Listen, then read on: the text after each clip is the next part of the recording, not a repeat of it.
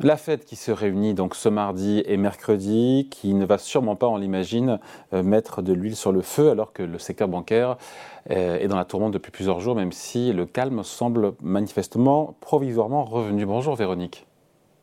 Bonjour David. Véronique Riche-Flores, économiste, présidente du cabinet RF Research. Euh, il y a ce baromètre euh, FedWatch qu'on regarde tous, qui nous dit que les investisseurs estiment en gros moitié-moitié que euh, à 50% de probabilité que la Fed laissera ses taux inchangés, et donc à 52% pour être précis, qu'elle va les relever de 25 points de base.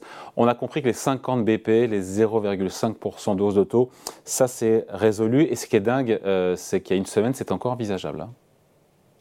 Oui, euh, tout à fait. Euh, une semaine, en fait, euh, au cours du mois écoulé jusqu'à il y a une semaine, on a plutôt assisté à une montée en puissance des anticipations d'un comme un nouveau round hein, de, de resserrement monétaire parce que finalement les chiffres d'activité étaient pas mauvais, le rapport sur l'emploi toujours robuste et puis surtout les tout ce qui nous provenait des entreprises ou des différentes enquêtes et des chiffres d'inflation allait pas dans le bon sens. Manifestement, l'inflation totale reflux, continue de refluer, même l'inflation euh, sous-jacente, hein, mais euh, qui se stabilise, et surtout les composantes qui montrent euh, qu'il y a eu plutôt une réaccélération d'un certain nombre de composantes, notamment dans les services, etc. Donc, tout semblait, et le discours également, nous annoncer un durcissement à nouveau des politiques monétaires, à la fois aux États-Unis et d'ailleurs en Europe.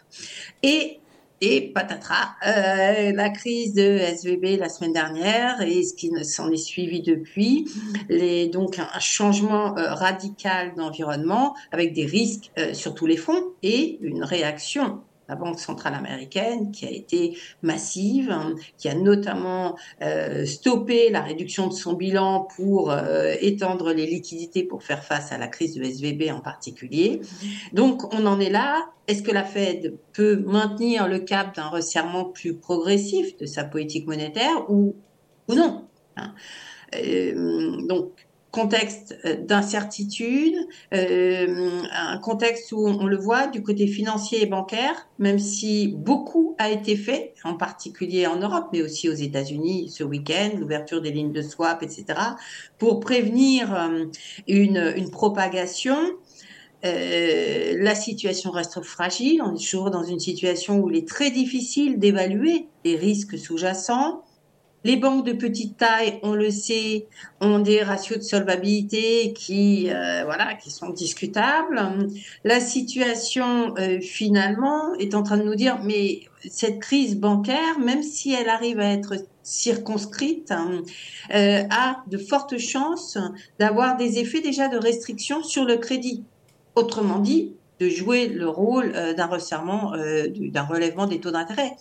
Donc, Donc juste, juste, Véronique, implicitement, euh, les déboires des banques régionales américaines, euh, du fait du poids qu'elles ont dans l'économie, dans l'octroi de crédit ou autre, correspond implicitement à une hausse de taux de la Fed Parce qu'elles vont moins prêter parce qu'elles sont en difficulté? Bah, bah, Oui, alors c'est toujours difficile de faire des estimations, euh, mais, euh, mais effectivement, implicitement, il y a au moins pendant quelques temps euh, une offre de crédit qui va sans doute se rétracter. Il y a une situation également à l'égard des entreprises, hein, les problèmes de financement que posent cette, les, tensions récentes.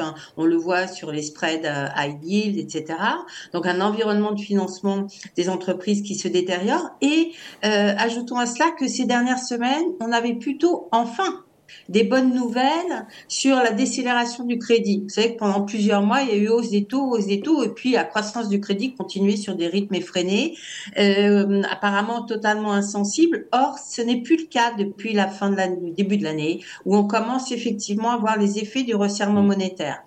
Euh, notamment d'ailleurs euh, vendredi dernier, la, forte baisse de l'indicateur de confiance des ménages qu'on ne pouvait pas attribuer à la situation euh, bancaire hein, et qui semble plutôt être le reflet effectivement, un, de pression toujours persistante sur le pouvoir d'achat et deux, euh, de coûts exorbitants du crédit à la consommation. Donc ça commence à faire quand même pas mal d'éléments pour inciter la Fed, disons, au statu quo.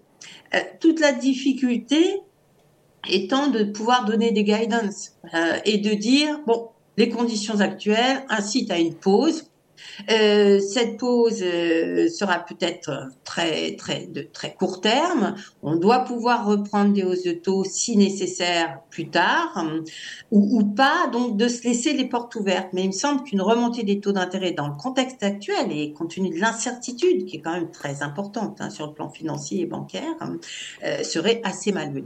Donc pour vous, ce serait euh, une hausse de taux de la Fed, même de 25 points de base. Ce serait une erreur de politique monétaire. En même temps, je vais vous dire, la BCE a fait 50 euh, points de base et finalement, ça a été bien perçu. Oui, on peut se, on peut se dire cela. Hein. Euh, finalement, est-ce qu'il n'y a pas volonté de une tentative d'essayer de communiquer de manière rassurante? Oui, nous avons une crise bancaire, mais nous avons fait ce qu'il fallait pour euh, en limiter les effets. Donc, on peut euh, s'atteler à nouveau à notre tâche essentielle, l'inflation, avec tout le discours qui pourrait aller de pair ça me semble pas euh, le scénario le plus euh, fortement probable, quand bien même, euh, je crois qu'on est tous face à, beaucoup d'incertitudes sur ce qui va être dit. On ne peut pas exclure non plus que la Fed évoque un assouplissement supplémentaire de ses conditions monétaires. On verra dans quel état d'esprit. Et ce sera très important d'ailleurs pour jauger du degré d'inquiétude sur la situation financière et bancaire tout particulier, tout particulièrement aux États-Unis. Le rebond boursier se poursuit aujourd'hui. Les investisseurs sont un petit peu calmés euh, par cette reprise du Crédit Suisse par, euh, par UBS, avec toutes les garanties euh, des autorités monétaires ou publiques. il y a vraiment besoin de revoir ces plans quand même pour, pour la Fed?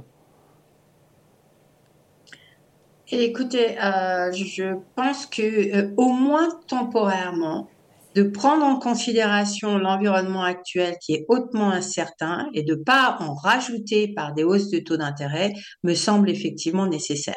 Alors après, peut-être que dans trois semaines, on va dire, euh, ou trois semaines, deux mois, je sais pas, euh, voilà, les autorités bancaires à nouveau ont euh, inondé le marché de liquidité et on est reparti avec une problématique inflationniste encore pire qu'avant.